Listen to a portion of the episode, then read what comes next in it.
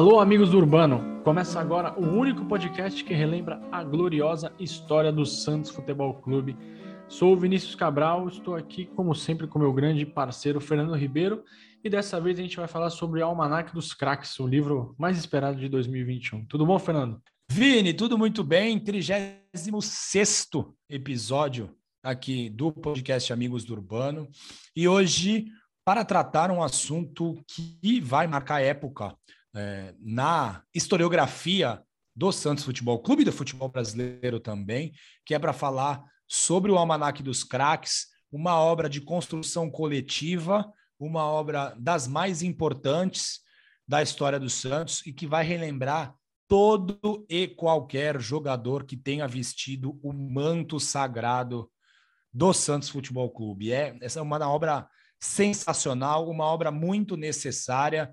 E hoje a gente vai conhecer quem fez a obra, como fez a obra, por que fez a obra e quem são esses abençoados, Vini? Onde vivem, né? Do que se alimentam e, e, e o que fazem esses homens. É isso, cara. É o Almanac dos Craques. Esses homens maravilhosos, Vini. Todos eles. É, um, é uma obra, uma força-tarefa conjunta aí de vários membros da Sofis, vários historiadores, pesquisadores, jornalistas, estatísticos, matemáticos. E saiu esse, pastores. Esse, pastores. E saiu esse resultado incrível, né? Que nem o Fernando falou, ficha, ficha técnica e é, informações sobre os mais de 1.700 jogadores que vestiram a camisa do Peixe. O livro chama-se Almanac dos Craques, né? O segundo almanac lançado né, é, nesse sentido histórico, né? Tem o Almanac do Santos, feito pelo Guilherme Nascimento, que também participa do Almanac dos Craques, que faz a ficha, a ficha de todos os jogos do Santos, né? uma coisa absurda. E essa com as informações dos jogadores, Fernando, é, como você falou, pioneirismo, né? Nenhum clube no Brasil. Na América do Sul tem isso, né? Isso é muito comum Sim, na Europa. Neste formato, não, né? Não, nesse formato não. Nesse formato da, que, que a Sofis fez, não. Passou a, a limpo a ficha de todos os jogadores. E, cara, foi um prazer ter essa galera aqui para falar com a gente, né, Fernando? Foi um programa um pouquinho diferente.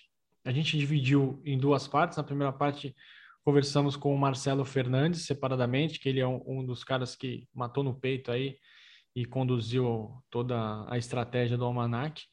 E depois a gente falou com o Evaldo Rodrigues, com o Guilherme Nascimento e com o Wesley Miranda, também três pilares do projeto. Projeto esse que teve a ajuda de várias e várias pessoas, Fernando, eu participei, Valmir, tantas outras pessoas. A gente, a gente até brincou na entrevista, vocês vão ouvir já já. Se a gente for nomear, vai faltar espaço, a gente vai esquecer de alguém mas o importante é que tá, tá no livro é, o nome de todo mundo. E, cara, de novo, né, Fernando Santos sendo pioneiro, né? É, não o Santos, mas a história do Santos, que é a história mais bonita do futebol mundial. E agora vai ter a história de todo mundo que já vestiu essa camisa incrível. Vini, é uma obra muito necessária, como eu falei anteriormente, porque é, a história do Santos por anos e anos foi, não digo deixada de lado, mas muito pouco explorada e, e a concepção da Sofis, o nascimento da Sofis veio para preencher essa lacuna e aí desde então os pesquisadores, né, os amantes da história do Santos Futebol Clube se reúnem, estão reunidos para poder criar conteúdo, para poder relembrar as histórias e para poder trazer vida a obras como esse almanac, né? Uma uma obra fantástica porque você traz fotos de muitos dos jogadores que atuaram com a camisa do Santos, jogadores que a torcida não conhece ou não sabem que atuaram, ou não conhecem o rosto, já ouviram falar por conta de, de parentes mais antigos, ou leram em algum jornal, em alguma revista, em algum livro, e com esse almanac as pessoas vão poder ver a face né, dos homens que fizeram a história do Santos, e depois de mais de 100 anos, é, se tornou a história mais bela do futebol mundial, né, Vini? É, e é importante que você falou isso, Fernando, é, da história dos homens, né? Porque a gente tem uma história riquíssima e linda também das sereias da vila. É, nesse almanac, é, esse, esse almanac é sobre o futebol masculino, e Sim. em breve a gente vai ter literatura sobre sereias, não vai, é, sem dar muito spoiler, a gente vai ter livros sobre sereia muito em breve, e mais para frente com, com uma pesquisa grande que principalmente o Valmir faz. A gente vai ter um material sobre as sereias mais, mais rico, né? Com mais detalhes como o almanac do time masculino. Então é isso. conversa dividida em duas partes, vocês não estranhem, porque primeira vez que a gente faz isso, né? É, dividir a entrevista. E aí segue o papo agora e a gente volta no final para falar com vocês para dar tchau. Valeu! E nessa primeira parte da conversa, a gente está com o Marcelo Lúcio Fernandes. Marcelo, que é um dos autores do livro Santos Futebol Clube, o maior espetáculo da Terra. Esse livro eu recomendo demais conta principalmente as, principais excursões da história do Santos. E o Marcelo também é uma das mentes por trás do Almanac dos Craques, né, Marcelo? Queria que você contasse um pouquinho da ideia do, do, de fazer o Almanac dos Craques, de todo o processo que, obviamente, não começou em 2021, né? Isso é um trabalho que vem de anos. Tudo bom, Marcelo? Tudo bom, Vini, amigos? Boa noite aí, boa tarde a todos, a, você e aos demais amigos do Urbano. Eu também sou um amigo do Urbano apesar de não ter conhecido o Urbano, sou um amigo de, do Urbano, dos Urbanos, né? Então, Vini, é, esse projeto é um projeto meio maluco, né, cara? Porque ele começa. Não tem uma data exata para começar esse projeto, né? Na verdade, é, tanto eu quanto o Guilherme, o Wesley, o Guilherme Nascimento e, e outros pesquisadores aí já. O Valmir Gonçalves também, já. Cada um fazia a sua lista é, de jogadores baseado nas fichas técnicas que eles iam é, coletando aí ao, ao longo da, da vida deles, né? Então, mais precisamente, se eu tiver que dizer uma data, acho que começou quando o Almanac foi lançado, em 2012, né? O Almanac que você diz Almanac... é o Almanac dos, do, dos jogos, né? Da, da, das fichas Isso, técnicas dos jogos. O Almanac do Santos Futebol Clube, né? Com todas as fichas técnicas. E quando esse almanac foi lançado, começou uma corrida, né? Nós conversamos entre nós, né? Eu, o Guilherme, o Wesley, o Evaldo, o Valmir e os outros pesquisadores aí, o Brandi e os demais da pesquisadores da Sofis e olhamos o, o, o, material impresso, né? O material pronto e falamos assim, bom, agora nós temos que fazer uma triagem e separar aí todos esses esses jogadores aí desde 1912 e e, e separar por, por, nome, né, de, de A a Z, hein, por ordem alfabética, e começar é, recolher informações sobre todos esses caras, né? Nome, data de nascimento, data de óbito, o período em que jogaram no Santos, jogos, gols, aquilo que a gente puder levantar, né? Então esse trabalho começou em 2012 e estamos aí finalizando aí no ano de 2021, né? Um trabalho interminável mesmo depois de impresso o livro, ele vai continuar aí durante anos e anos, né? Exato. Os, os jogadores, só para vocês terem uma ideia, pensa assim, vai, vamos falar do elenco atual, o Marinho. Então tem lá o Marinho, lá, X jogos pelo Santos, só que ele jogou, vai jogar semana que vem, e aí vai atualizar o número de jogos, o número de gols. Então, o Almanac do, dos Craques é, é, um documento que nasce histórico e que daqui a uns anos vai ter que ter uma segunda versão, né, Marcelo? Vai ter que ter uma atualização. É, a gente teve que espremer aí 1.700 jogadores em 300 páginas, né? Foi um, um trabalho aí é, difícil, né? Você coletar todas essas informações aí e colocar isso impresso num livro é complicado, né? Porque a gente gostaria de colocar aí uma página dedicada a cada jogador, né? E a gente não pode, infelizmente, colocar aí uma página para cada jogador, porque o projeto se torna inviável, né? Um livro é, de futebol, seja de futebol ou não, aí que tenha mais de 300 páginas, que seja um trabalho capa dura, impressão a laser, um trabalho luxuoso aí, se torna inviável, né? Não são todos os torcedores aí que podem pagar aí, é, sei lá, uma quantia aí de 700, 800 reais por um livro desse. Então, é. o, o nosso objetivo era fazer um trabalho popular, né? A gente sabe que não é um preço quase de graça, mas é o preço que é, exige aí é, uma obra desse porte, né? Então tivemos aí que rebolar e, e sei lá, é, escolher aí os, os 30 maiores aí que mereciam uma página e depois outros 30 que mereciam meia página e a gente foi jogando, né? Colocando aí um quarto de página para alguns, é, uma foto maior para esse, para aquele. Então foi complicado, né? Não foi fácil. Sim. Mas o mais incrível do Almanac é que todos esses 1.700 jogadores têm informação no Almanac. Então é um trabalho de pesquisa absurdo, como o Marcelo falou, porque pensa, é muito fácil a gente arrumar uma informação sobre o Jean Mota. A gente vai ali, vai no Google, vai no, no, nos sites, nos jornais, Agora, e para procurar informações dos 11 primeiros jogadores que jogaram a primeira partida da história do clube. Então, você imagina o tamanho do trabalho que esses malucos tiveram e o resultado é, é, é bastante impressionante. Marcelo, eu só quero falar um negócio sobre espaço.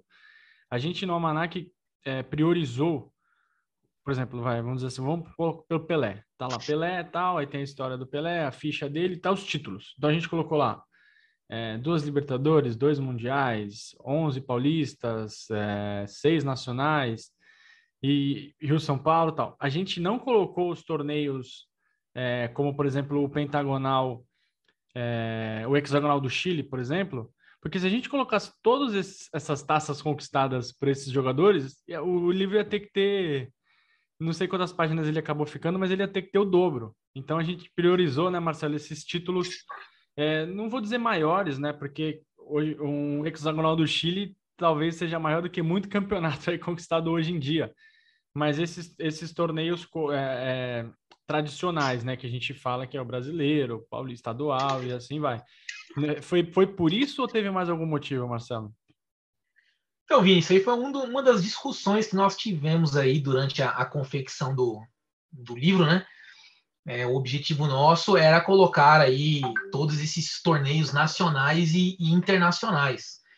Mas o problema é como você falou, né? A falta de espaço, né? É, eu penso que numa segunda edição nós teremos aí, nem que seja aí é, torneios internacionais, o total, né? 26 ou 27, torneios nacionais, 7, 8, 9, 10, colocaremos o total, né? Não precisa especificar cada um, porque a ficha já é, é um pouco extensa, né? Você pega jogadores como seu Lima, seu Pepe, Pelé, então só a parte do, do, dos títulos desses grandes jogadores aí, a gente já ocupa aí 70% da ficha do cara, né? Então, para os próximos, né, na próxima edição aí, nós é, vamos. É uma promessa que eu faço para você e para os leitores, né? Colocaremos aí títulos nacionais e internacionais e o total. Agora, especificar em cada ficha, é, hexagonal do Chile, pentagonal de Buenos Aires, Teresa Herrera, falta espaço, meu amigo. E é, o grande problema nosso é esse, é ter espaço. Então a gente teve que espremer o limão até a última gota. É isso mesmo. Marcelo, você é um cara que tem muito acesso aí pelo, pelo, por cidades europeias, visita vários clubes, vários museus. Eu queria que você falasse um pouco de como que, que funciona Primeiro que o Almanac dos Cracks é, um, é, pioneiro aqui no Brasil, né? Nenhum outro time tem. É, e queria que você falasse como é que funciona essa, essa, essa, a defesa dessa memória pelos times europeus, né? Porque existe uma cultura aqui no Brasil um pouco diferente do que aí na Europa, né? E aí depois eu queria não, primeiro vamos nessa, depois eu quero falar sobre gols oficiais. Mas primeiro vamos nessa do de como o europeu trata e, e o pioneirismo da, da, da Sofis para a confecção da marca dos craques? o pessoal aqui na Europa leva muito a sério esse negócio de, de proteção à memória, à história. Então, assim, você desde pequeno você é condicionado a isso, né? Você vê minha filha, por exemplo, ela tem 13 anos de idade, eu acho que ela dos 5 ao dos 6 até os 10 anos de idade, acho que ela visitou é, mais museus do que eu, do que em 40 anos de existência. Então, isso daí já, já vem enraizado é, nas escolas desde pequeno, né? A importância da história, a importância é, do, do, passado. Então, isso aí já vem no DNA deles, né? E em relação ao futebol, qualquer loja de, de, de qualquer grande ou médio clube europeu que você vá, né? Você vá num, num, estádio, na sede desses clubes aí, você tem a loja deles e você encontra aí dezenas de títulos diferentes relativos a, a esses clubes aí, né? Então, eles valorizam muito essa parte histórica. É, o grande é, problema nosso, eu penso que seja ainda os preços, né, os valores, você pagar um, um décimo de um salário é, mínimo para poder comprar um livro é caro, né? Não é barato. E eles aqui, você varia aí o salário mínimo aí, há países que são 1.700, 2.000 euros o salário mínimo, 500 euros, 600 euros, 700 euros. Então, para eles é muito mais é, acessível, né? E, e, e, eles, é, todo ano, são duas, três publicações históricas, dependendo do clube, né? Você pega clubes aí de pequeno porte, por exemplo, como o Southampton na Inglaterra, eles fizeram um almanac dos craques sensacional, né?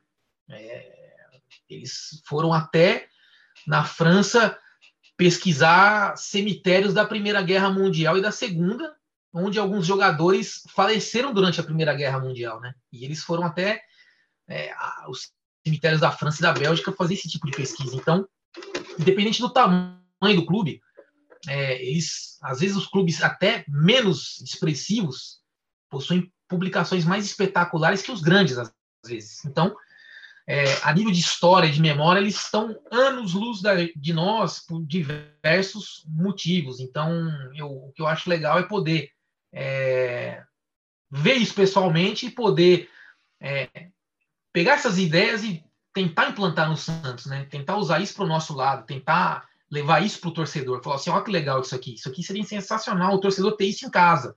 Então, para a gente é importante ter esse intercâmbio, né? Não só é, a gente poder visitar esses, esses museus, essas bibliotecas, mas também manter contato com historiadores e pesquisadores de outros países, né? Porque eles também trazem muita coisa boa para nós em relação à, à, história e preservação da história do clube. Sim. E qual o almanac estrangeiro mais te impressionou? Ó, os que eu tenho é assim, os que eu tenho são é o do Barcelona, é esse do Southampton, é um do Arsenal, qual mais? Tem o da seleção é, argentina, mas acho que o que eu mais gostei, tem do Benfica também, que é muito bonito, apesar de não ser tão é, luxuoso como o nosso. O que eu mais gostei foi do Southampton, né? Por causa que eles fizeram um livro com 600 páginas e, e trouxeram informações aí espetaculares, né? Teve esse trabalho aí deles irem nos cemitérios é, ingleses é, na França, na Bélgica e, e, pesquisar data de nascimento, data de óbito exatamente, né? Eu achei sensacional esse trabalho. Mas eu acho que nenhum será igual o, o, do Santos Futebol Clube, né? Porque nós pegamos aí algumas ideias boas desses clubes europeus para fazer algo muito melhor. Acho que o nosso vai ser insuperável e, e, eu espero que assim o grande, o grande objetivo nosso é poder resgatar a história desses jogadores que fizeram história no Santos, fazer com que esses jogadores sejam imortais entre aspas, né? Não deixar a história desses caras morrer nunca, poder é, poder enaltecer a história do clube, a história desses jogadores, é, poder fazer com que a família veja talvez pela primeira vez, a foto de um ancestral, um bisavô, um trisavô, um tataravô. Isso eu queria falar com você, e... desculpa te cortar, Marcelo. O trabalho que você fez, você coordenou, de achar imagens desses caras, né? Porque a gente está falando de jogadores que jogaram na década de 10, por exemplo. E o Marcelo conseguiu angariar essas fotos e aí também usou uma ferramenta de, de criação de rostos, né? De criação não, mas de Explica um pouco sobre essa ferramenta, Marcelo, que vocês conseguiram, junto com a equipe lá de design da, da, da editora 11, é, criar né, a imagem do, do, do, da pessoa que viveu em décadas passadas. Talvez, é como você falou, talvez um familiar nunca viu e vai ver no Almanac. Olha, o que eu acho sensacional desse trabalho é assim, nós começamos aí fazer a, a, a diagramação no mês de novembro, no mês de novembro não, nós começamos a campanha em novembro, né? Em, em outubro, se eu não me engano, de 2020. E durante a campanha, nós não tínhamos certeza se o livro ia ser lançado, né? E eu já tinha material, boa parte do material separado, aí apareceu um site de árvore genealógica que tinha uma ferramenta de restauração de foto.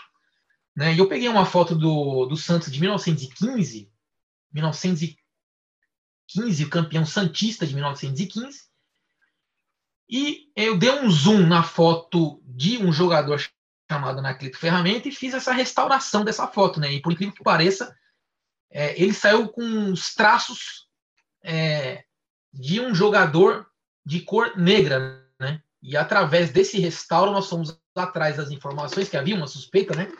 E nós conseguimos ter a certeza que era um jogador negro, né? Então, durante a campanha, nós é, começamos a restaurar as fotos dos jogadores um por um, né? Houve restaurações que eu fiz aí, um jogador aí, sete, oito, nove, dez restaurações de fotos diferentes para chegar a um bom resultado. E o mais incrível disso tudo foi que alguns jogadores que nós tínhamos é, fotos deles com outros parentes, né? Não, não existe foto desses jogadores com o uniforme do Santos.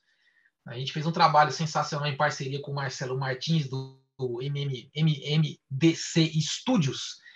E o Marcelo, é, eu dei o rosto dos, desses jogadores e o Marcelo deu a roupa, né? Então a gente juntou o útil ao agradável, né? Se, nós tínhamos o rosto do cara é, perfeito, legível, né? Restaurado. E o, e o Marcelo ele deu o uniforme a esses jogadores. Agora, o que eu acho sensacional é assim, que fotos de jogadores que você mal conseguia ver o rosto, graças à tecnologia atual, é, você vê perfeitamente o rosto do jogador, os, os dentes, o, os olhos. Então é um, é um, trabalho impressionante, né? E, e, ainda bem que isso aconteceu é, bem antes da gente poder lançar esse livro, né? Porque senão Sim. ia ficar para uma outra edição, para um outro projeto. Então, além de ser um projeto pioneiro, acho que vai ser o primeiro com esse tipo de trabalho de restauro, né? Verdade. Você poder restaurar os, os, os rostos desses jogadores aí, poder dar rosto a um bisavô, um trisavô de um, de um amigo nosso aí que, que, que acompanha os nossos grupos aí, ou que, ou que, ou que vai ver pela primeira vez aí a, o rosto desses ancestrais, né? Eu acho sensacional isso. É, e você falou em pioneirismo, a importância da Sofia estar por trás disso, e, e eu queria saber se você, como um dos cabeças aí do projeto, se isso vai encorajar pesquisadores de outros clubes do Brasil a fazerem os, os almanacs deles, né? O almanac do, do, Cruzeiro, do Flamengo, do São Paulo, etc. Você acha que isso vai virar uma tendência aqui no nosso futebol?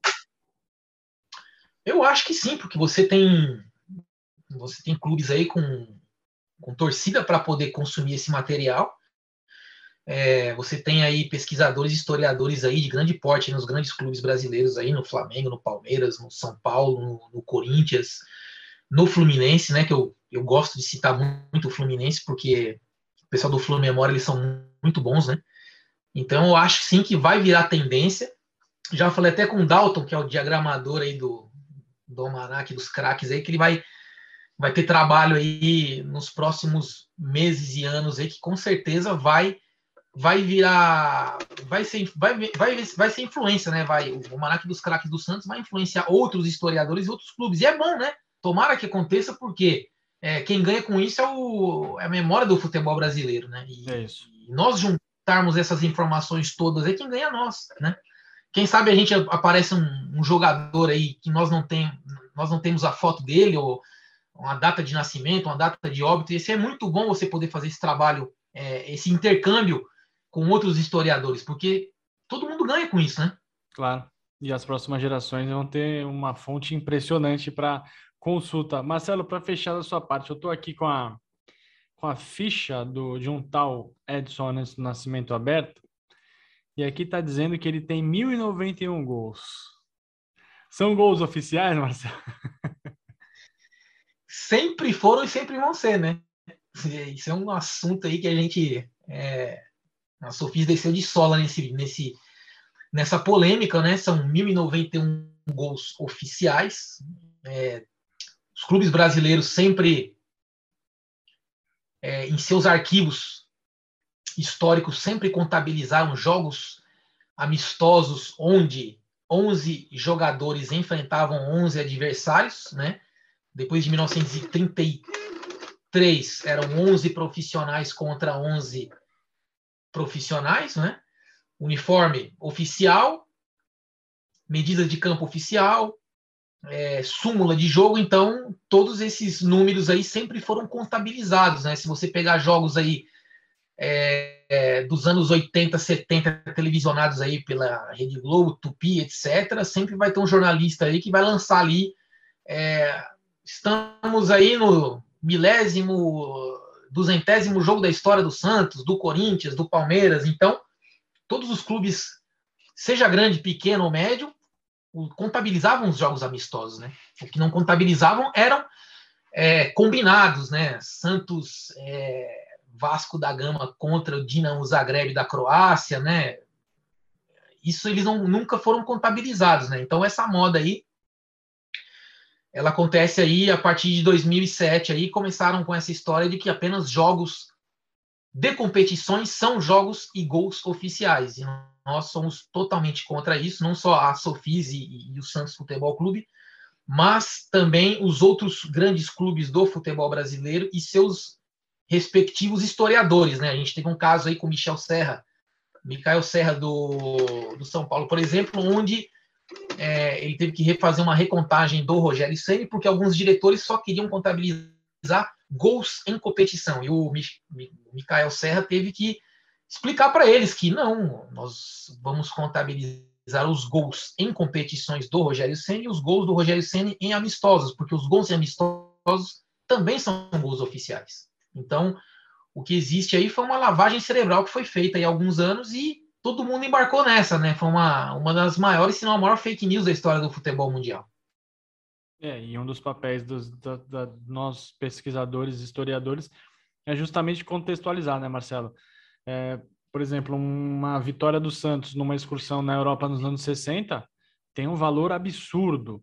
Você ganhar de um Barcelona no Camp Nou, você ir lá na Itália, vencer o torneio Itália, por exemplo, ganhando de Juventus e Roma e Inter, são os, os principais times da Itália, tem um valor enorme, né? Assim como, obviamente, uma vitória no Campeonato Paulista contra o Jabaquara. Então, jogo é jogo, tá dentro da regra, tem que ser computado, e foi, foi o critério que a Sofis usou, a meu ver, correto, né, Marcelo? Porque tem muita gente aí que tenta desqualificar. É, não sei se é para colocar lá em cima jogadores que eles acompanharam, e aí deixar de fora a galera da, da antiga, fazer assim, não, eu vi o melhor, sabe assim? E esquecer.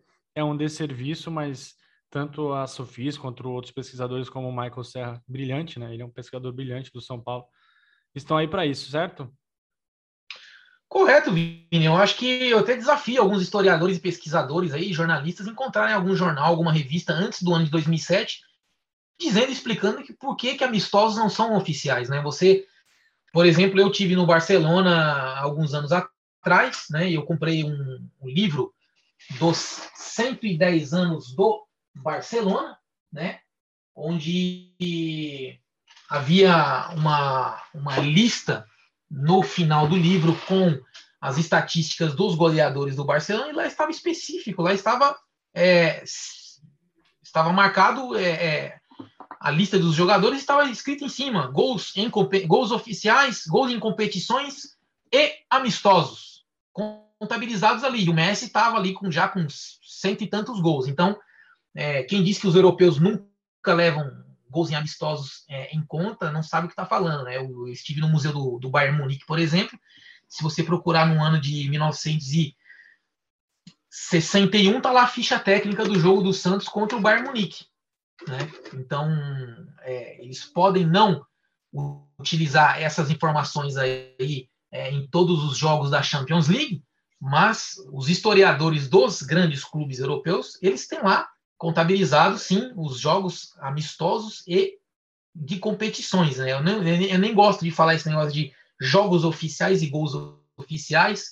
É, é eu, eu digo simplesmente jogos oficiais. Engloba os amistosos e as competições. E alguns jornalistas aqui do Brasil, eles, eles não traduzem diretamente né, o português do espanhol, né, e, e, e, tem preguiça de, de separar é, essa nomenclatura aí de gols em competições e gols em amistosos, né, e só apenas citam gols oficiais, como se fosse apenas oficial jogos de competições. Então, cito um exemplo aí não muito longe. Por exemplo, Folha de São Paulo que descobriu um gol do Pelé oficial no ano de 1996. Foi um rebuliço, fizeram lá uma reportagem com quatro, cinco páginas, descobriram um gol oficial do Pelé. Né? Você se vê todos os jornais aí brasileiros e estrangeiros antes de 1995 ou de 95 a 2007, ninguém é, ninguém tenta ridicularizar ou diminuir os gols do Pelé amistosos, né? A impressão que eu tenho é que os caras é, pegaram a lista de gols do Messi, pegaram do Pelé e falou assim: como é que a gente vai conseguir tirar 500, 600 gols desse cara? Pera aí. É. Ah, ele marcou 600 gols em amistosa. A gente pode simplesmente citar que ele tem menos gols em competições que o Messi e a gente vai transformar o Messi no maior artilheiro do mundo. E foi o que aconteceu. É isso aí. O Marcelo é quase um sócio aqui do Amigos do Urbano. É o cara que mais participou aqui do nosso podcast. Valeu de novo, Marcelo. Muito obrigado pela presença e até a próxima. Valeu, Vini. Obrigado. Só queria agradecer você também aí, que você ajudou bastante a gente nesse projeto aí, apareceu aí aos 40, aos 92 do, aos 97, aos 115 da prorrogação para ajudar a gente nesse projeto aí, que o negócio é, foi complicado demais, né? A gente pensava que seria muito mais fácil poder colocar no papel tudo isso, e, e foi muito mais difícil do que a gente esperava. Você ajudou bastante a gente, ajudou muito a gente, né? Sem a tua ajuda seria muito difícil poder lançar esse projeto aí é, é, num tempo tão curto que nós tivemos, né? Porque na minha ideia, o Almanac seria lançado em dezembro de 2021, né? E, e o Marco Piovan da editora 11 é, deu um susto na gente e falou: não, esse, esse, trabalho tem que sair no aniversário do Santos, né?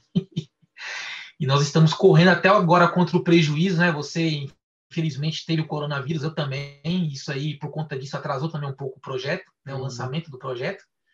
E, e, felizmente todos terão em breve em mãos aí essa, essa obra de arte, né? Que é um trabalho exaustivo aí de dezenas de amigos, né? tivemos colaboradores do Brasil, do exterior, né, famílias de jogadores aí dos anos 40, dos anos 10, 20, 30 que ajudaram a gente com material raro, inédito. Então, é um presente pro torcedor do Santos e para quem gosta de futebol, né? Certeza que muitos aí que não torcem para o Santos vão comprar, né?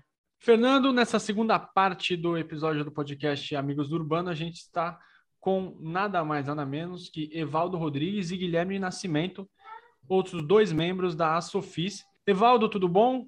Trará bastante matemática para o nosso episódio? Como é que estão as coisas por aí? Opa, Vinícius, estou bem. Um abraço aí para Fernando, um abraço para o Guilherme. E estamos aí, sim, para trazer alguma coisa de interessante aí para do nosso peixão.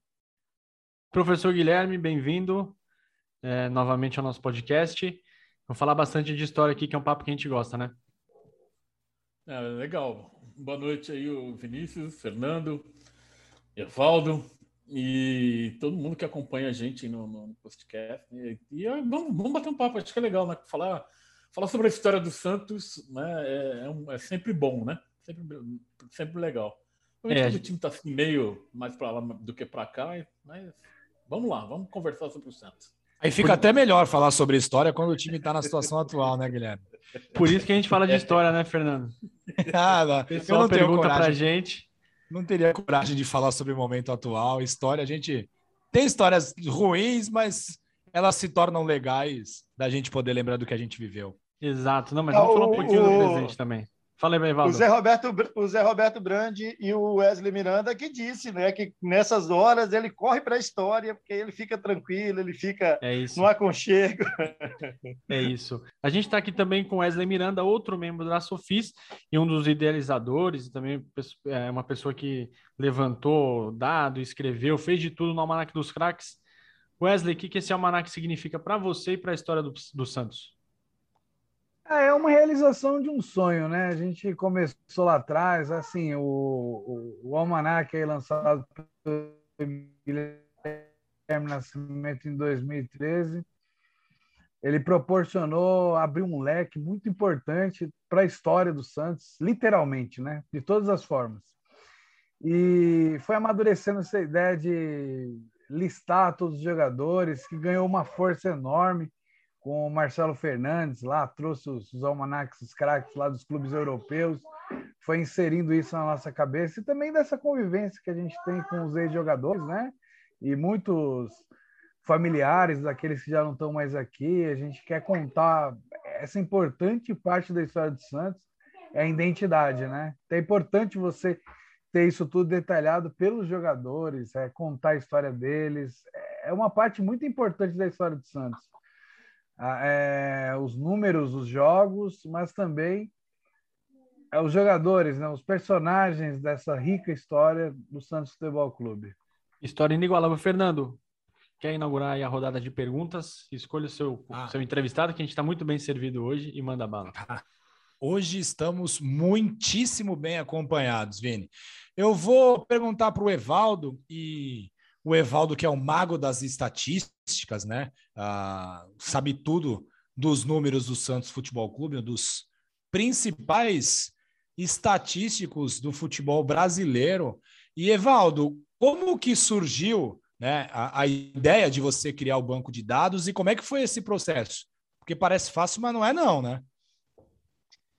Então, em, em 1999, é, eu comprei um lance depois que o Santos tinha perdido um jogo para o Grêmio, era o último jogo do século.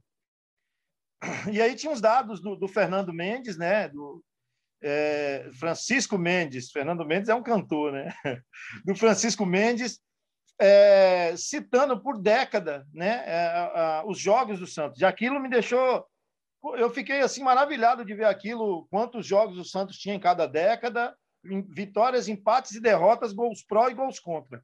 Eu recortei aquela parte ali do jornal O Lance e comecei a, a pesquisar jogos e assim escrever no papel. Nem, nem, eu nem tinha assim um pensamento de colocar no, em computador. Não sei nem se eu tinha computador para dizer a verdade.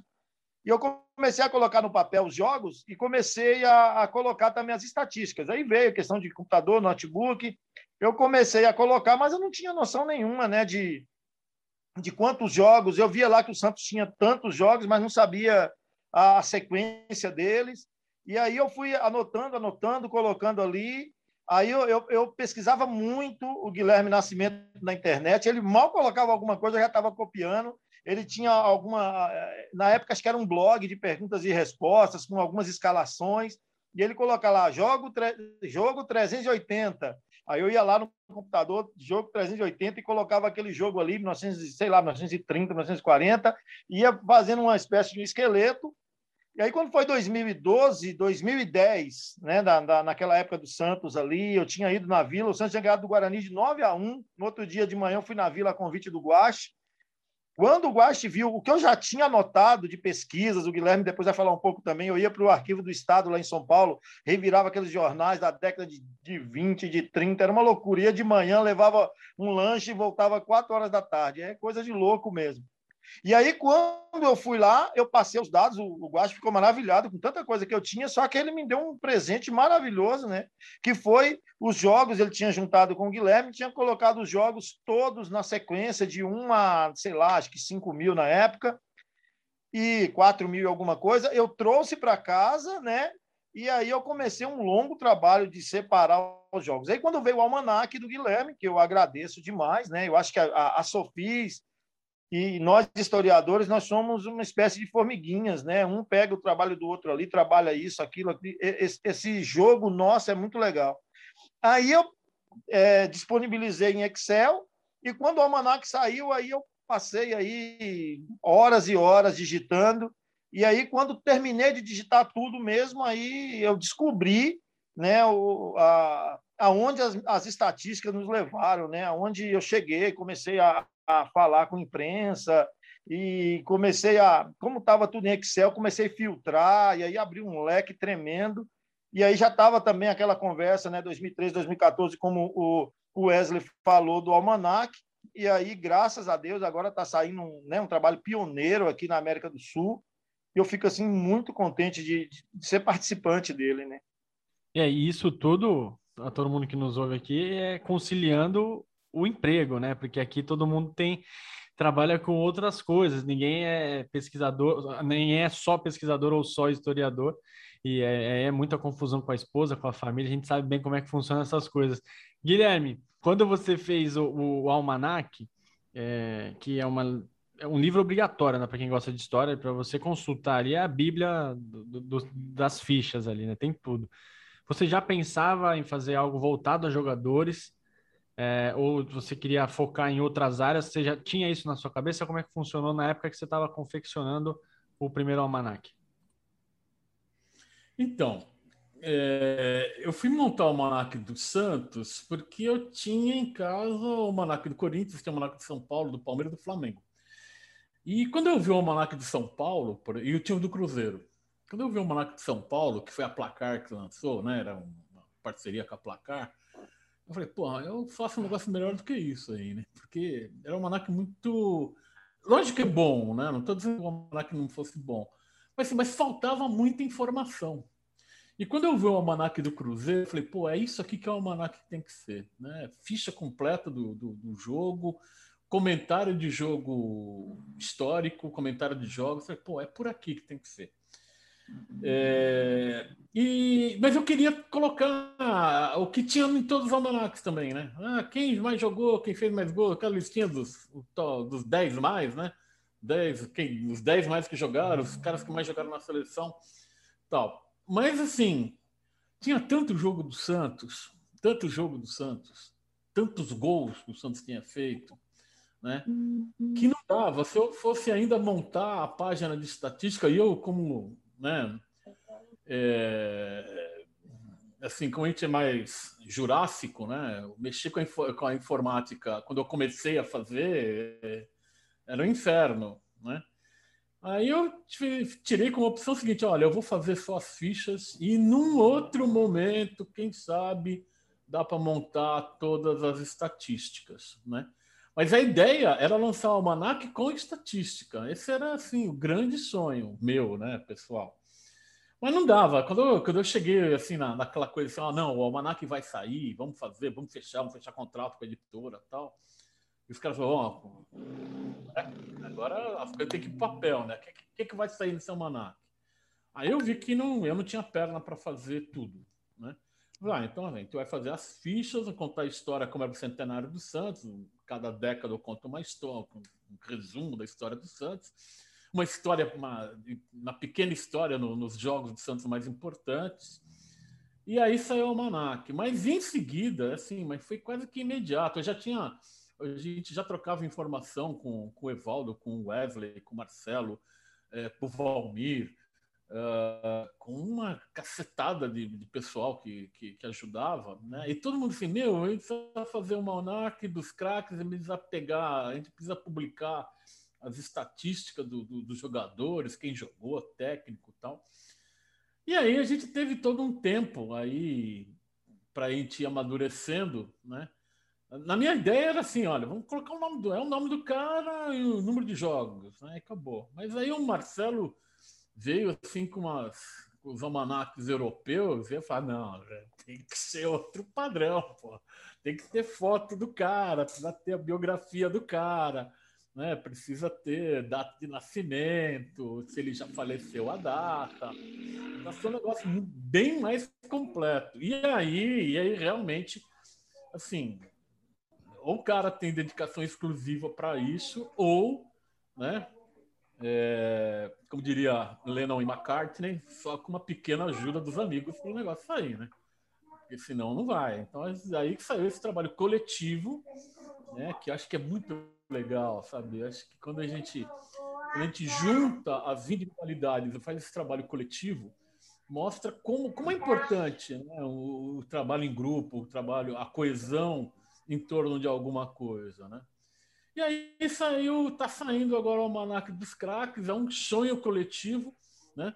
É, o Vinícius ajudou, o Fernando ajudou, um monte de dica legal que o Fernando deu, material. Se a gente for, uh, vocês vão ter que fazer um, uma gravação especial só para a gente falar o nome, nome por nome de todo mundo que ajudou, cara. Porque assim, é uma Sim. lista enorme de gente e, e se a gente começa a falar de cabeça, sempre fica faltando alguém. Mas eu acho que é mais, é, é mais ou menos por aí. Né? A gente fez o Almanac lá atrás, 10 anos, na base do Evaldo também, né? Eu comecei a marcar os Jogos Santos, eu tinha 10 anos de idade, copiava os jogos da placar. Né? E depois eu parei, é óbvio, né? Lá quando você chega lá na, na juventude, 18, 19, 20 anos, os interesses se modificam, né? É, a vida vai impondo outras coisas no caminho, você, você para de fazer, mas não joga fora, né? Que isso que era importante, né? E aí você começa a acumular coisa, né? A coleção da placar ficou, ficou acumulada, recorte de jornal, jornal importante, né? de vitória de campeonato, os livros, né? Começou a sair no, no início dos anos do século 21, né? Agora começaram a saíram muito no final do século XX, início do século XXI, muitos livros começaram a ser publicados, até por conta da virada do século tal, né? E, e a gente começa a guardar as coisas. Aí não chegou uma hora, né? Deu aquele estalo, falou, ah, vamos fazer o almanac, vamos começar a jogar tudo no computador. E aí a gente foi fazendo. Até. Então, assim, é um processo longo pra caramba, né? É, da minha parte, assim, é de 1970 para frente E, vai, e cada hora a gente vai inventando uma coisa nova, né? E agora fez a Manaca. A Manaca que, olha, deu trabalho, hein, bicho? Deu, deu trabalho. trabalho e vai ter que já. E vai ficar bonito, hein, cara? Vai ficar vai bonito. Ficar bom, vai ficar bom, vai ficar muito bom. Vale a pena. Eu não sei quanto que vai ficar o custo, mas vale a pena. vale a pena, meu, que o livro vai e, ser bem bacana. E daqui a 50 anos vai ter que ter uma nova edição, né? Então, a nova geração de pesquisadores, os mais jovens, já podem começar a fazer agora o que o Guilherme fez e o que o Evaldo fez, porque o Santos, obviamente, vai continuar jogando, a gente espera, e vai continuar ganhando títulos e, e, e é, revelando jogadores e tudo mais. Fernando, o que, que você tem para falar com o nosso amigo Wesley Miranda? Grande Wesley Miranda. Wesley, tira uma dúvida para mim. Uh, quais foram as informações nesse processo né, de construção do almanac? Quais foram as informações mais difíceis de encontrar e qual foi aquela informação, Wesley, que quando você encontrou, você vibrou como se tivesse sido um gol do Jean Mota? Olha, eu acho que o mais relevante é o autor do primeiro gol é, não oficial do Santos Futebol Clube, o Anacleto Ferramenta. É, além da, da, importância de se ter a, a, face dele, o rosto dele conhecido, né, porque se tinha fotos, mas não na qualidade que vai ser apresentado ou que vem sendo apresentado nos últimos anos aí nas redes sociais, através de, de fotos, e não se tinha tanta qualidade de imagem. E a gente, o mais legal é a cor dele, né? Ele era pardo. Então, numa época em que o, que o negro no futebol ele não poderia nem estar é, presenciando, assistindo um jogo, o Anacleto Ferramenta, autor do primeiro gol não oficial do Santos, por causa, por conta das dimensões do campo lá da, da Vila do Macuco, é, acabou não sendo um gol oficial, acabou passando para o Arnaldo Silveira, mas o Anacleto Ferramenta e um jogador negro, né? E foi até recentemente com o Marcelo Fernandes, pegou o atestado de óbito do Anacleto Ferramenta e se afirmou realmente que ele era um jogador pardo, né? É, que ele era, ele era pardo e, e, e, isso é relevante, isso é bastante relevante. Então vamos ficar com o, o Anacleto Ferramenta, 1912. Viagem no tempo, né? Você, o Fernando falou do Jean Mota. É, Evaldo, eu queria. A gente é focado aqui em história, né? É, ainda bem, né, Fernando? Mas a gente, ainda, no, no elenco atual, a gente tem alguns jogadores que tem uma história no Santos, né? Recentemente o Alisson acabou saindo, a gente tem meninos da Vila, que, que a torcida sempre gosta, tem o Marinho, que está prestes a completar 100 jogos, e tem jogadores que têm bastante, bastante participação, por exemplo, o Jean Mota, se eu não me engano, ele está para completar, ou completou 250 jogos, tem o Pará também, que também tem centenas de jogos pelo Santos. Desse elenco atual, o que, que você pode destacar, Evaldo, de estatística assim que, que, que salta aos olhos do torcedor? Ah, bom, eu, eu, posso falar também, a pergunta foi feita para o Wesley, mas teve algumas Não, é situações assim que. Não, eu sei, eu estou dizendo em relação a algumas ah, tá. coisas que eu descobri que foi para mim foi muito interessante. Claro. Eu vou citar talvez a maior delas, e foi assim de uma forma assim que eu nem esperava, foi descobrir que o, o a, a, última vez que o Santos tinha ganhado do Vasco no Maracanã foi no, em campeonatos brasileiros, foi no gol mil do Pelé, né? Aí o Vasco ganhou lá com três gols do Gabigol, não sei se você lembra, um hat-trick. E isso aí a, a, eu, eu tinha colocado na, na, na Sofis, o, o Ademir Quintino ele copiou, e o Gustavo Villani da Globo viu e procurou checar com, com, uh, com Quintino se realmente era, era uma informação quente. Quando o Quintino disse que era, Aí ele citou no jogo várias vezes essa questão. No final, ele, a, o repórter da Globo entrevistou o Gabigol. E depois da, da entrevista do Gabigol, quando foi na, na, nas perguntas para o técnico, entrevistou o Cuca também. O Cuca falou: Puxa, que achado importante. Essas coisas você tem que falar para a gente antes do jogo, que a gente pode usar no, na, no vestiário, na, na pré-eleição. E assim, eu fiquei, eu estava assistindo aqui em casa, eu fiquei muito feliz, né? Porque é, foi um achado, mas é algo assim que a gente pesquisou, que a Sofis pesquisou e descobriu. Beleza? Eu, só para deixar aí. Perfeito. Os hat-trick os hat do Pelé também foi muito interessante, né? Porque quando você vê falar de, de 30, 40 e grandes jogadores da história, como Messi, como Cristiano Ronaldo, de repente você descobre que o Pelé tem 108 hat-tricks. É, foi uma coisa assim que. Hat-trick que eu digo assim, no geral, acima de três gols num jogo. Foi uma, uma, uma, uma descoberta assim que eu também na hora né, fiquei maravilhado, né? E, e, só de três gols, Pelé fez 71 vezes, Pelé saiu de campo com no mínimo três gols. E saber que o Corinthians também, também nos hat também é a maior vítima do Pelé, né? Pelé fez cinco hat em cima do Corinthians. Os times que tomou mais hat do Corinthians foram todos eles times paulistas, né? Corinthians, Guarani, Jabaquara, Juventus, Noroeste e Portuguesa. Cada um levou cinco, são os principais. Em relação aos jogadores da, da, da, da que tem mais jogos hoje no elenco, o Pará, o Pará está muito próximo, passou o Marola, né, né no último jogo, está com 285 jogos. Ah, o Jean Mota fez 250 contra o Atlético Paranaense e jogou muito mal. Eu estava dando uma olhada nos melhores momentos, não, não jogou bem. Ah, os cinco, vamos lá, ah, além deles, deles dois, em terceiro lugar vem o Luiz Felipe, com 143. Em quarto, o Felipe Jonathan, com 132 e em quinto, o Carlos Sanches com 123. Esses são o top 5 do Santos. Se vocês quiserem aí, depois eu posso ver mais, até chegar pelo menos o top 10. Não, já para ter uma noção legal. Bom, eu, eu, eu, peço, eu peço licença para enaltecer o trabalho do Evaldo, cara que eu sou muito fã, além do Guilherme Nascimento. É uma rasgação de seda, porque só tem gente boa nessa cicatriz, né? Obrigado, Wes. Mas o Evaldo é, é, é, é impressionante. Eu nunca vou esquecer quando ele, o Rodrigo, ele fez um hat-trick. Aí o, o Evaldo falou assim, cara, ele é o centésimo oitavo jogador que fez hat-trick com a camisa do Santos. Aí foi nisso aí que eu falei, cara, esse cara não é normal, velho. Ele não é normal. e dá trabalho fazer essa esse... pesquisa. Rapaz, dá um trabalho que você não tem noção. Velho. eu imagino. Mas é muito legal essas informações é bater esses números, isso é uma dedicação, é uma vida. Eu acho que isso tem que ser muito valorizado, porque assim, é... reclamar, torcer, isso tudo a gente faz já com normalidade. Só que se dedicar assim a vida inteira é para poucos. É para muito poucos. O estudo disso aí, esses caras são. Nem vou falar mais nada, porque só.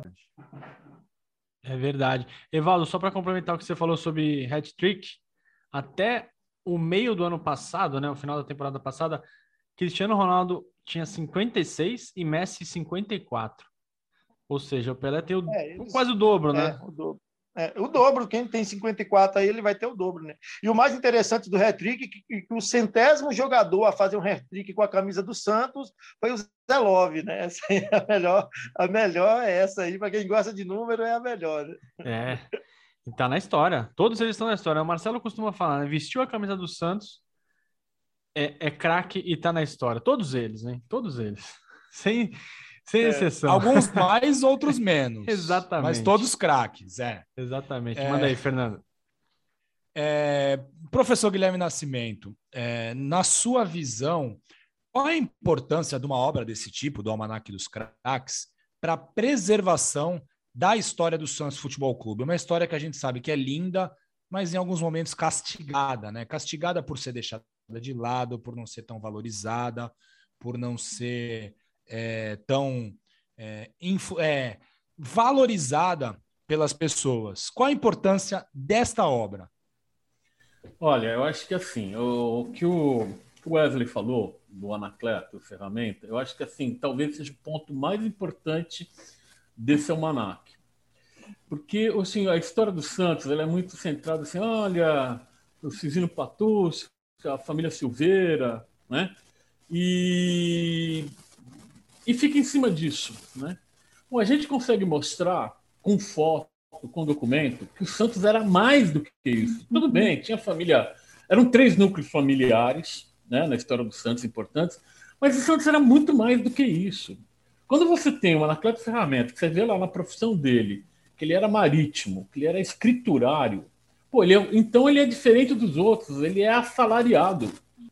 Se ele é assalariado, ele é classe trabalhadora. Então não é o único, não, não tem só um time no estado de São Paulo que, que era, foi formado por trabalhadores. Tem mais. Eu acho que isso é que é legal dentro do Santos. Você pega um outro jogador, que é de 1914, que é o Milton Lima, que ele era contador, ele era estudante de escolástica rosa. Pô, ele foi campeão paulista pelo Atlético São Bento, né, pela Associação Atlética São Bento, e passou pelo Santos, negro.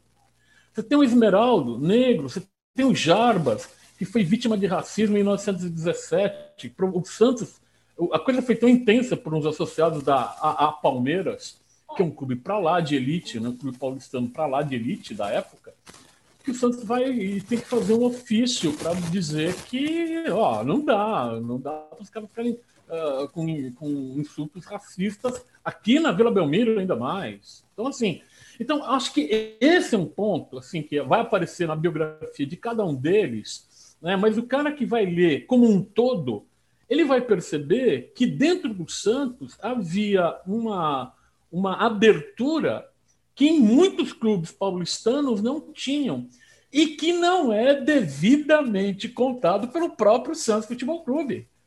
Eu acho que isso que, é, que dá, assim, que, que tem, que fica legal. E o que é mais importante, que é com documento, que é com foto, né? Fotos assim que não tem como você dizer, não, não, esses caras estão forçando a barra. Não, não estamos forçando barra nenhuma. No caso da Anacleto Ferramenta, foi muito importante ter achado o óbito, né? a, a, a, a identificação na lápide do cemitério e tal, porque assim, não resta dúvida, né? tem todos os dados da, da, pessoa. Então, assim, o trabalho que foi feito nesse coletivo, né, de cada um buscar uma coisa, leva para a história do Santos um, um, uma quantidade de informações novas que são muito importantes e que abrem perspectivas de novas pesquisas. De novas pesquisas, que eu acho que é muito mais legal. E, assim, tinha gente que dizia: ó, a história do Santos já está contada, não precisa falar mais nada. A gente está mostrando né, que não, a história do Santos ela estava ela tava coberta, ela estava assim, tinha um monte de coisa por cima que você tem que tirar para mostrar que tem muita coisa boa, muita coisa legal. Né? Você vai ver lá no Almanac que tinha um jogador que passou dois anos no Santos, lá na década de 40, e depois foi para a Itália é, não para jogar, ele foi para a Itália para combater nazista. Ele era da Força Aérea Brasileira, da FEB. Meu, que história! E por que, é. que assim, estamos resgatando histórias desse tipo ali dentro, né? Além dos grandes craques, né? Pô, lógico, né? É evidente que a gente vai falar de Dorval Coutinho, Pelé, Pepe, de Robinho, de Neymar, de de Gilmar, de Zito, Clodoaldo, Edu. Então, lógico que tem que falar desses caras. Mas o mais legal, pelo menos para mim, era pegar, foi pegar as biografias que são curtinhas. Mas assim, meu, olha que história que esse cara tem. Tá ali curtinho, mas tem uma baita história, né? Então acho que esse é o grande, é o grande lance do, do, do Almanac. Além das estatísticas que são legais pra caramba, né? Que, das situações como essa que o Evaldo falou do, do, do Velov, né? O cara que faz. É o, é o, centésimo cara que faz isso. Pô, legal pra caramba, né? É irônico, mas tudo bem. Mas assim, mas abre uma perspectiva de, de, de pesquisa dentro do Santos e dos outros clubes. O que a gente tem recebido de gente, de pessoal dos outros times falando, pô, precisa fazer um desse para o meu time. Meu, precisa fazer esse para o clube tal. Né? precisa ter uma associação como a de vocês no meu time. Eu acho que isso é que é legal. A, a Sofis, né, ela veio, a gente veio pensando numa coisa e ela foi ganhando um corpo, um tamanho, uhum. que esse é o Maná que eu acho que vai ser o grande marco para a gente. Né? E um marco, eu acho que, como acho que foi o Evaldo que falou, é um, é um marco editorial na, no futebol brasileiro. Né? Eu acho que vai ser muito legal mesmo e vai abrir histórias assim incríveis, incríveis, incríveis, incríveis, né? Eu acho que vai ser muito legal. Não, sem dúvida. Isso é o que o Guilherme falou, mostra a importância, né, da pesquisa do Santos para o futebol brasileiro cada vez mais, né? E quantas histórias dessas que podem virar outras podem virar outros livros, por exemplo. Você pode se aprofundar em outras épocas do Santos, em épocas não tão contadas.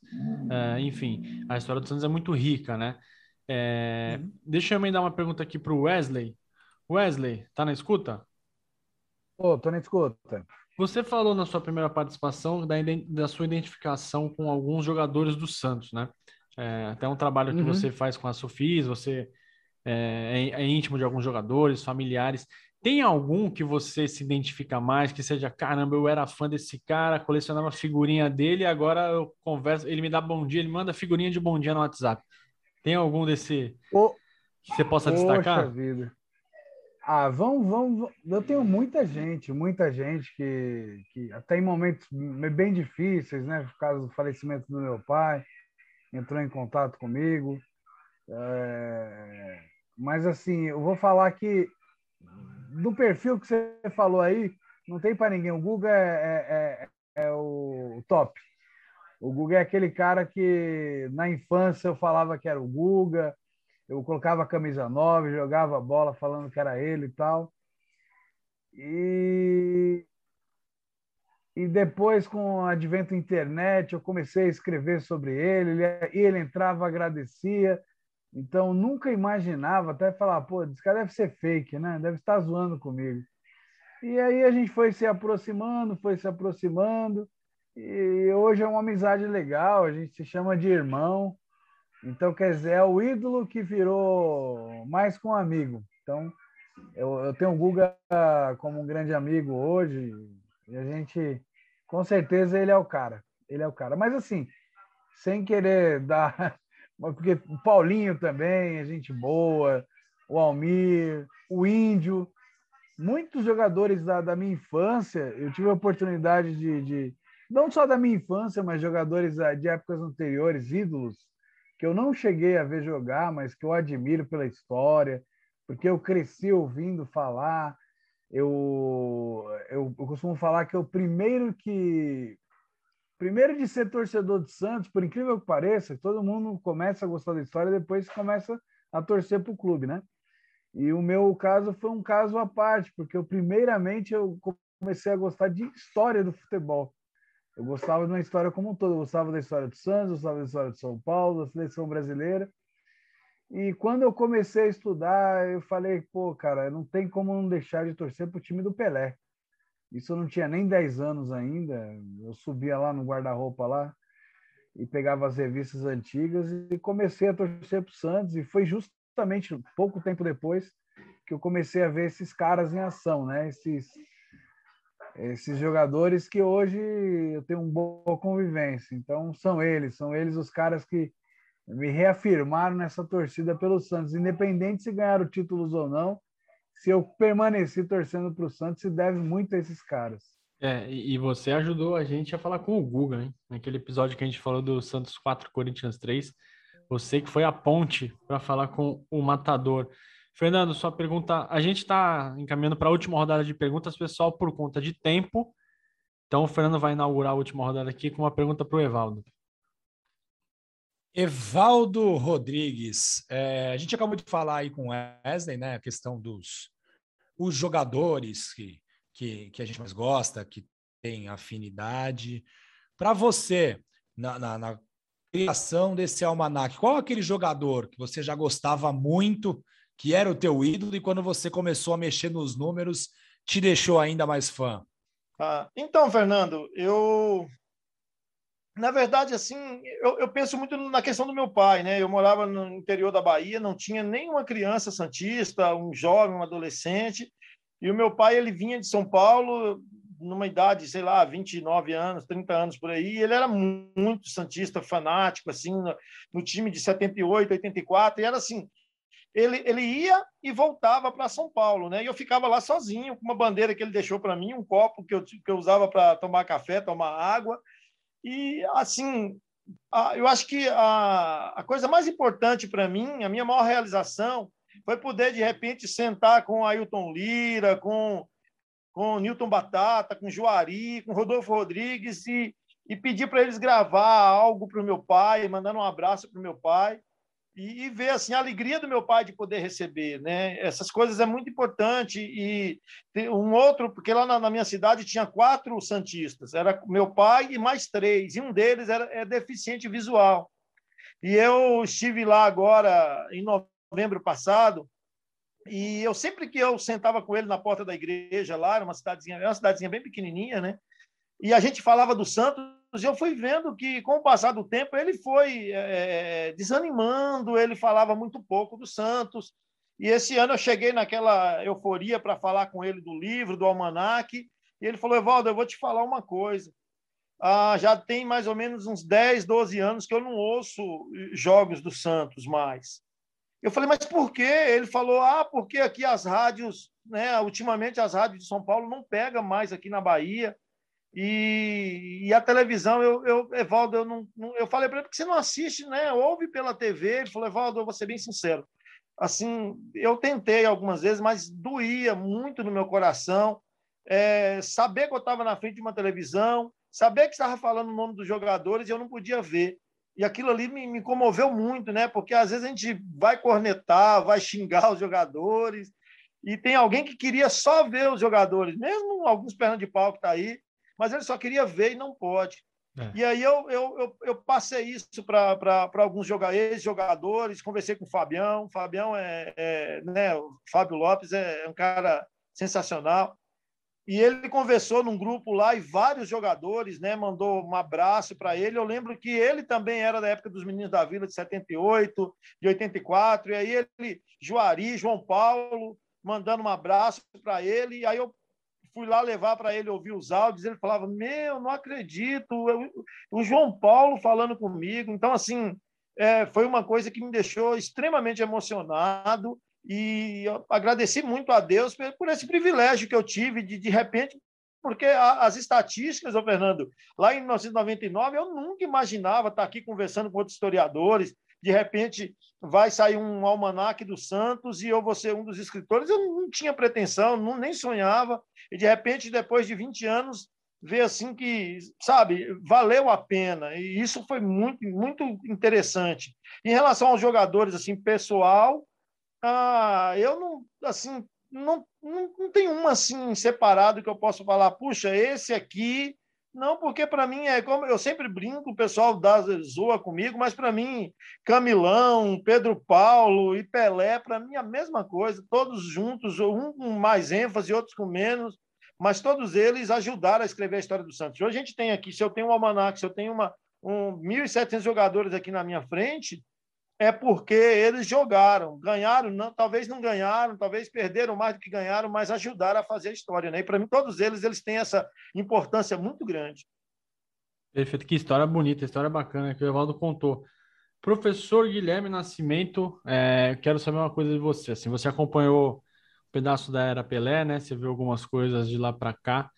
Qual é aquele cara que te marcou, tirando os jogadores, né, que são ao concurso, né? A turma do Pelé, Aí você tem ali Chulapa, tudo mais, mais a geração Robinho, Neymar. Você tem algum jogador que te marcou, que não seja esses jogadores tão populares assim para a torcida? Assim, aquele cara que quando você começou a ver, ou então depois, né, depois de adulto, você fala, caramba, esse cara, eu sou fã desse cara, mas ele é um cara que não tem tanto reconhecimento da torcida. Você tem algum exemplo disso? Assim, para mim, né, o, o Wesley sempre brinca, né, que eu sou o maior fã do Edu. Né? Então, para mim, assim, pena não conta, né, o melhor de todos para mim é o Edu. Uma, por um Edu, motivo muito simples, né? Por um motivo mais bobo possível. O primeiro jogo que eu fui ver de Santos São Paulo foi no Morumbi, e eu estava ali no portão da entrada dos ônibus, né, dos times, e chegou o ônibus do Santos. E eu tinha uns nove anos de idade. Aí eu vi o do Santos, fiquei maluco, fiquei sacudindo a bandeira, uma bandeirinha pequenininha que nem um alucinado na calçada. O Edu viu pela janela né, e fez um positivo para mim. Olha, dali para frente o Edu podia dormir em campo, que ele era o melhor cara em campo. Tem como. Mas o Edu tá no, tá no patamar do, dos super-heróis, né? Santos. Então aí fica fora da tua pergunta. Dos caras assim, fora, da, fora do, do, do, do patamar de super-herói, um cara que eu gostava muito de ver jogar era o Marcelo Passos, né, de 95. Eu gostava, assim, achava, achava que o cara jogava bem pra caramba, né? É, Assim, eu, e eu lembro do gol que ele fez contra o Guarani, né, na, na, na que classificou o Santos para semifinais, né? E ele fez, também fez um golaço contra o Fluminense. Então, assim, para mim, assim, era, era um grande jogador, né, o Marcelo Passos, e que não, não, deu, não deu muito certo. Né? Não sei exatamente porquê, mas assim, ele, fez uma, ele teve uma grande temporada em 95. Achava que ele tinha, né, tinha um, conseguia cortar e jogava a bola no ângulo. Achava um baita jogador, mas assim, que não deu. Eu sempre gostei também do Edinho, goleiro Edinho, né? O pessoal tem o Edinho tem uma coisa assim, uma relação de amor e ódio. Ou você, né? Ou você o, o torcedor daquela época odiava o Edinho ou gostava muito do Edinho. Eu fui ver a estreia do Edinho em 94 no Santo André, né? E assim, eu torcia para o Edinho dar certo de uma maneira né, fora do comum. Mas o Edinho tinha um tinha um Boeing nas costas que ele tinha que carregar que chamava-se Pelé. Né? Talvez, se ele não tivesse esse Boeing carregando nas costas, ele teria um desempenho é, um pouco melhor, uma cobrança, uma cobrança mais racional sobre ele. Assim, o que eu assim, que eu acho que eu poderia dizer, assim, dos jogadores mais assim, geração passada, mais anos 70, quem eu acho, quem era um cara que jogava pra caramba era o Claudio Adão que também assim era era grande esperança. Ah, o Pelé parou, mas agora a gente tem o Cláudio Adão. Né? Pena, pena que ele quebrou a perna e o Santos deixou ele, ele ir embora para o Flamengo. Né? Mas também era outro cara legal, que, assim, que não chegou no patamar de, de super-herói do Santos. Né? O Cláudio Adão foi super-herói, acho que de 15 times. Eu vi o Cláudio Adão jogar. Vocês eu vi o Cláudio Adão jogar no Volta Redonda nos anos 90. Então o Cláudio Adão jogou até mais de 40 anos, né? É, e, e jogava, assim, ele jogava bem pra caramba, pô. Ele era goleador, jogava bom pra caramba. Ô, assim, Guilherme. Oi. Eu tô sentado aqui esperando você falar do Tonzinho. Olha, Totô e Tonzinho, né? Aquela dupla de, de ataque do Santos dos anos de 75, 76, por aí, 77. Hum, assim, não, é, eu não tinha muita, assim, não tinha, não era a mesma característica, não. Assim, esses caras que eu tô falando, eram os caras assim. O Claudio Adão era o cara que, pô, era do. Pelé saiu, mas no meu time de botão já tinha o Claudio Adão, porque ele era o 10 tranquilo do Santos. Então, assim, era o cara que né, não podia sair do time de botão. Tonzinho não, o Tonzinho, assim, é, é o cara que tem, é o que tinha para naquela época, mas assim, não tinha. Era uma relação mais ou menos assim, indiferente, né? é o que tinha. Jogava bem, não era, não era, não era perna de pau, não, que nem o pessoal costuma falar por conta do nome, né? De Tonzinho, né? Mas era, um, era, um, era um Armandinho, né? Um bom. Uh, assim, um Lucas Lima, vamos ver. tem dia que joga. Tem dia que não, Lucas Lima tá no Almanac, professor? Lucas Lima tá no Almanac. Ah. Lucas Lima, Marcelinho Carioca, tá todo mundo lá no Almanac. É Leandro isso. Damião. Tá todo mundo lá. Fernando, para fechar com a. Eu já, queria, eu já queria emendar uma pergunta exatamente sobre isso com Wesley Miranda. Duas em uma, como diria Cicero Melo, Wesley. Primeiro, quais Vamos foram lá. os quais foram os craques, menos craques que você teve que colocar no almanac e você falava, cara, tem que colocar aqui, e enfim. E quão difícil é fazer uma obra dessa, Wesley? Olha, eu também sou daquele que o cara que colocou a camisa do Santos, ele virou craque, né? Damião é claro entra nessa, que... Wesley? Rapidinho, o Damião entra nessa? Damião, o Damião teve um alto custo-benefício e a gente tomou muito prejuízo com ele. Mas a passagem dele, por exemplo, foi melhor do que do, aquela do Luizão e do Edmar, que também foram grandes goleadores em outros clubes. O Damião ainda marcou um golzinho ou outro, só que arrombou os cofres do Santos. Então é, é complicado. A gente tem que separar um pouquinho isso aí, tem que ter aquela veia. Não sou jornalista, mas a gente tem que entender um pouco de relatar a história do Santos em cima daquilo que realmente aconteceu. É claro que o destaque, o espaço, não vai ser o mesmo de quando você tem um o Edu, que aí o, o, o, Guilherme Nascimento falou que foi um dos caras que eu mais aprendi a gostar depois que eu passei a conviver com o Guilherme Nascimento. A gente, eu conheci o Edu, mas depois com o Guilherme Nascimento foi falar, cara, esse cara era um Pelé.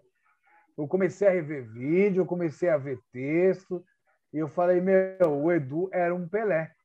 O Edu reinou na época do Pelé. O Pelé foi para o meio campo armar a jogada, o Edu foi dar espetáculo na ponta esquerda. Os gols ficavam no Toninho Guerreiro e, e o futebol espetáculo ficava com o Edu. Então, mas a gente tem que relatar todo mundo, né? Não tanto com tanto destaque. Eu queria falar para vocês é, um dos jogadores que na época que eu já contei essa história várias vezes em off. Tem um jogador que ele na época que ele veio para o Santos, eu pedi para meu pai comprar uma camisa. Eu fiquei na expectativa de que fosse virar, poderia nos dar títulos. Só que na época ele não, não rendeu o esperado e foi o meia Neto. Só que, passado muitos anos, revendo várias vezes vídeos, revendo as atuações, o Neto não foi mal no Santos. E muita gente acha que o Neto foi um fiasco. É porque logo em seguida veio o Giovani, que tomou a camisa 10, porque ele jogou em 94, o Giovani veio logo em seguida, né? O Giovani foi. Ainda o Giovani concorreu à bola de ninguém lembra disso. O Giovanni concorreu à bola de ouro da, da, do Campeonato Brasileiro 94, com poucos jogos, de tantas atuações boas. Então ele abafou o Neto. E o Neto, hoje, revendo e tudo, ele foi um bom jogador.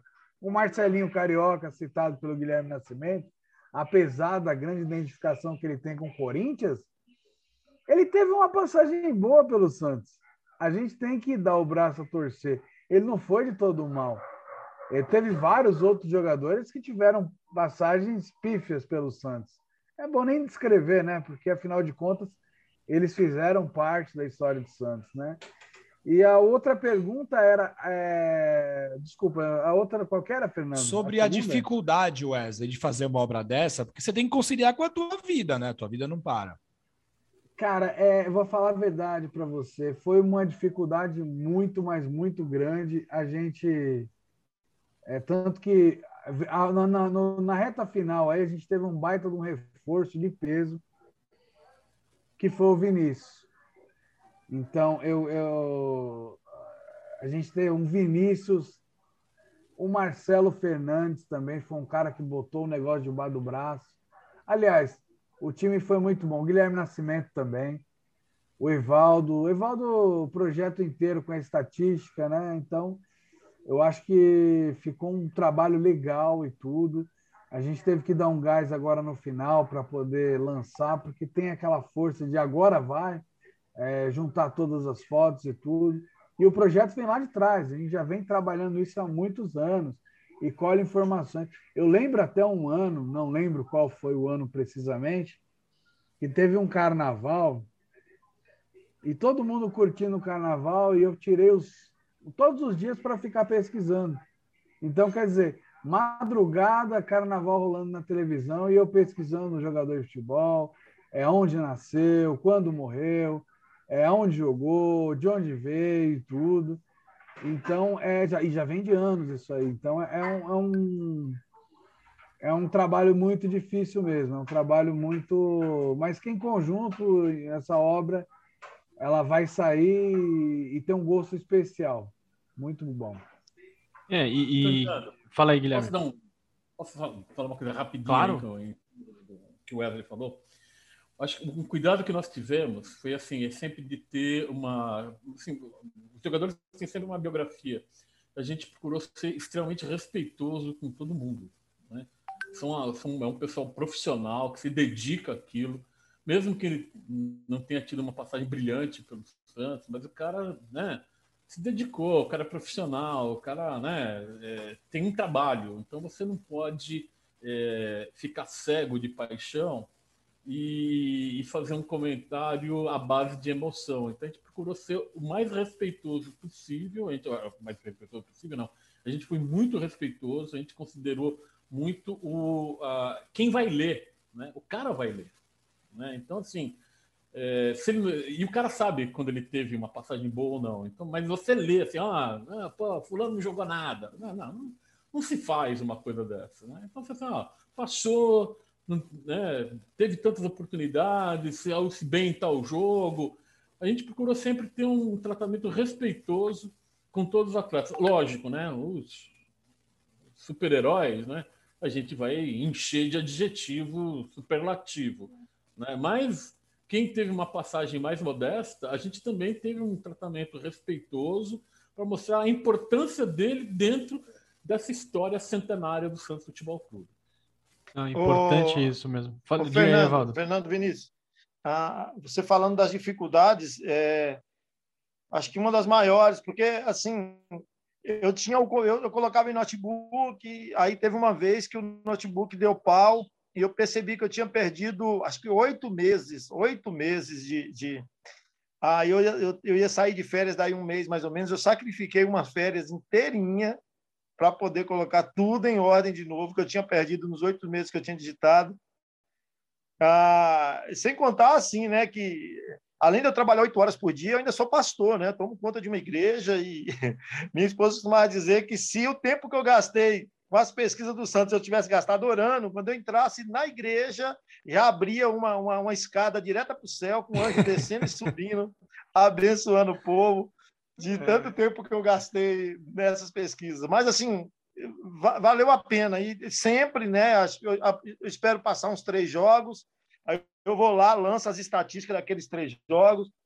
Sempre tem uma coisinha nova. Agora eu estou lançando também quando joga na Vila, quem fez o gol na Vila, porque ah, das estatísticas da Vila também tem muita coisa legal.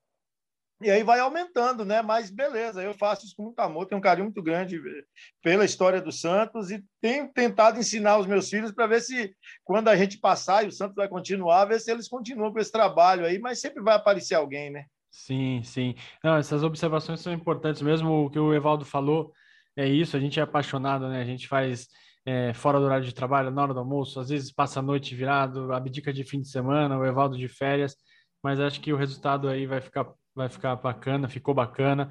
Quem quiser comprar, Fernando e amigos, é, a gente tem o, o livro à venda na loja, no, na, no site da loja 11, loja11.com.br. Lá você pode buscar pelo Almanac dos Cracks. A gente vai colocar o serviço aqui nas nossas redes e também na, na descrição do episódio. E só para finalizar da minha parte, o que o professor Guilherme também falou perfeito. O cuidado e o respeito que a gente teve com todos os, os 1.700 e tantos jogadores, né? a, a, nossa raiva, talvez frustração, fica ali no campo, ali na hora do jogo, né? Você dá aquela reclamada, aquela cornetada, mas na hora de colocar no papel para as próximas gerações, obviamente a gente, todo mundo foi muito respeitoso. Fernando, cara, que honra conversar com esses três. Conversamos também com o Marcelo. São é, a linha de frente né, do, do Almanac dos Cracks, mas também tem muita gente, e como o Guilherme falou, a gente não vai citar um por um, porque você acaba esquecendo, mas no livro tem todo mundo, o nome de todo mundo que, que ajudou, direta e indiretamente. E só pode dizer que foi um prazer e obrigado pela participação de todos. Certo, Fernando? Certo, Vini. É, é, é um prazer imenso sempre poder conversar com essas pessoas, né? Guilherme, Evaldo e Wesley. E assim como você, Vini, são, são amigos que o Santos Futebol Clube me trouxe, né? Que, é, que eu acho que isso é o, uma das partes mais legais do Santos e, e, e o, a melhor recompensa que a gente tem por acompanhar o Santos, por se dedicar, são essas amizades que o Santos Futebol Clube nos traz, né? Então, o Marcelo também, um, Marcelo eu vi ele uma vez na minha vida, mas a gente se fala tanto que é como ele se, se eu visse ele todo dia, né? O Marcelo mora em Luxemburgo e a gente se fala direto, então uma pessoa, são pessoas que participam da nossa rotina, são nossos amigos e Estou muito ansioso para poder receber o meu exemplar do Almanac e com certeza vou querer autografado por todos vocês, Vini. Ô, Fernando, eu só, só quero dar só uma consideração, falar do trabalho, até para eu sei que a minha parte já foi. Não, pode falar. Até fazer um, um reforço, é, Fernando e Vinícius, cara, a parte, o, o livro ele é muito útil. Ele, a gente falou da utilidade do livro, que vai abrir uma, um novo leque para fazer novas pesquisas, vai abranger mais coisas, vai revelar mais coisas. Só que, além, de, além disso, tem um trabalho que ele foi feito, ele até acabou atrasando mais, que foi a parte iconográfica. O livro está muito mais, muito bonito. Eu, particularmente, eu nunca vi um livro tão bonito de futebol, com tantas imagens boas. Então, quer dizer, ele está gostoso de ler e ele é, ele é de encher os olhos. Então, é um negócio de se orgulhar. E o Santos Futebol Clube é um, um clube pioneiro aqui no Brasil e está tendo o seu almanaque dos craques e de, de uma maneira espetacular. É, então, pode ter certeza que vem um produto muito bom e realmente é feito daquela forma que a gente gostaria que fosse feito para a gente, entendeu? A gente não fez assim para vender, assim, de, claro que é, a gente quer que tenha um sucesso, mas a gente pensa realmente em ter um negócio bom para a gente ter realmente, é para a gente, né? Então, não sei se deu para entender. Não, deu sim, deu sim. Evaldo e Guilherme, vocês têm alguma consideração aí para finalizar? Ah, eu, eu, quero mandar um abraço para vocês aí. É, esse, com a Covid, né? A gente há muito tempo que eu não vejo quase ninguém. O Alex veio aqui na porta esses dias pegar algumas coisas é, que um, um, torcedor deixou, né, para a Sofis, para guardar de lembrança. Mas assim, estou com muita saudade do Guilherme Nascimento, poder dar um abraço nele, o Wesley, né? O Wesley, ele sabe, né? O carinho, o Fábio, o Marcelo, o pessoal todo, né? O Brande, o Fernando, o Vinícius, quero conhecer o Vinícius. Eu, eu acredito que a gente não sentou ainda para bater papo, obviamente que a gente já ficou algumas vezes ali na, em algumas festas, mas a gente não sentou ainda para bater papo e esperar passar toda esse tormenta, essa tormenta aí para a gente poder reunir. Tomara que seja já na, na quando for lançar o livro, para a gente poder ver todo mundo, dar um abraço a todo mundo. Eu acho que mais importante do que o sucesso do livro, ou vender muito ou pouco, é a gente poder estar junto ali e saber que mais importante do que as coisas que ficam é esse carinho que um tem pelo outro. Foi isso que fez da Sofis e o próprio livro ser esse sucesso. Ah, foi esse carinho que a gente tem um pelo outro. E é isso que eu acho que importa para mim, eu acho que importa para todos nós, né? Com certeza. E você, Guilherme? Bom, assim, né? Lógico, né? os amigos urbanos, né? São, é, um, é um lugar é um, é um, lugar privilegiado de ter essas histórias, né? Então é, é, muito é muito legal bater um papo aqui com você, né? Com o Vinícius, Fernando, né? o pessoal, né? Só que eu conheço há pouco tempo, mas assim, pô, legal pra caramba. Gosto muito mesmo do trabalho de vocês. E lógico, né? Evaldo, o Wesley, o Wesley é meu irmão, né? Não tem como cara, um cara que, na, que tem a mesma data de aniversário que eu, com uma diferença de exatos 20 anos, é, é meu irmão. E o Evaldo também, tem um carinho muito grande pelo Evaldo, o Evaldo sabe por quê. É um amigo nas horas muito difíceis, então, assim, tenho, tenho muito, muita consideração por esse pessoal. E o livro, né, para quem está nos ouvindo, quer, mais do que querer saber da nossa vida, quer saber do Santos, é assim, é. pode, é. assim, pode pegar o livro, pode comprar o livro, que o livro vai ser bom. Né? Uh, tem, a, como eu falei, é uma história, é, é biografia de 1.700 caras, um trabalho de louco. Né? É assim, eu, ia dizer, eu, ia dizer que era um trabalho infernal, mas como está o Evaldo junto, o Evaldo, eu não vou falar que foi um trabalho infernal. Né?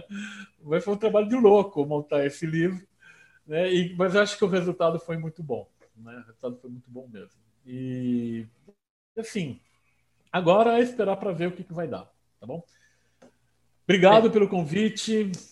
E eu acho que realmente é um livro que vai abrir possibilidades bem novas para o Santos, para a pesquisa de futebol no, no, no Brasil, né, para os outros clubes também. Acho que vai ser muito bom. Né? Qualidade vai, vai valer a pena. Fernando, chegamos ao fim desse papo incrível com, com as quatro pessoas que levaram esse projeto, né, abraçaram esse projeto mais do que nunca. Esse trabalho pioneiro quem quiser comprar o livro, ele está à venda no, no www.lojada11.com.br, né, o site da editora 11 Cultural. Essa não podia ser diferente, né, Fernando? É a nossa dica cultural do, do episódio, né? Exatamente, Vini. Convido todos os ouvintes aqui do nosso podcast a acessarem a loja, a loja da editora 11 Cultural para poder adquirir essa obra. Não o torcedor santista, quem não é santista, né? E, e, gosta de futebol, gosta da história do futebol, gosta desse tipo de, de conteúdo, é simplesmente fantástico. Eu estou muito na expectativa, muito ansioso para poder ter acesso ao meu exemplar, já garanti o meu, e, e não vejo a hora de ter a obra às mãos e também na minha estante, porque é uma obra histórica e que vai, com certeza, abrilhantar ainda mais é, a literatura de futebol e a literatura histórica do Santos Futebol Clube e do futebol brasileiro, Vini. É, exatamente. Quem quiser falar com a gente, a gente é super simpático e acessível nas redes sociais, arroba Amigos Urbano, estamos lá no Twitter e no Instagram, e também por e-mail, amigosurbano.gmail.com. Valeu. Ah, a gente tá, para ouvir a gente, a gente está no YouTube, tem o nosso canal no YouTube com todos os programas. A gente está também nos principais agregadores de áudio, como Spotify, Apple, o Google e a Radio Public. Valeu, Fernando, e até o próximo episódio. Valeu, pessoal. Tchau, tchau. Até mais.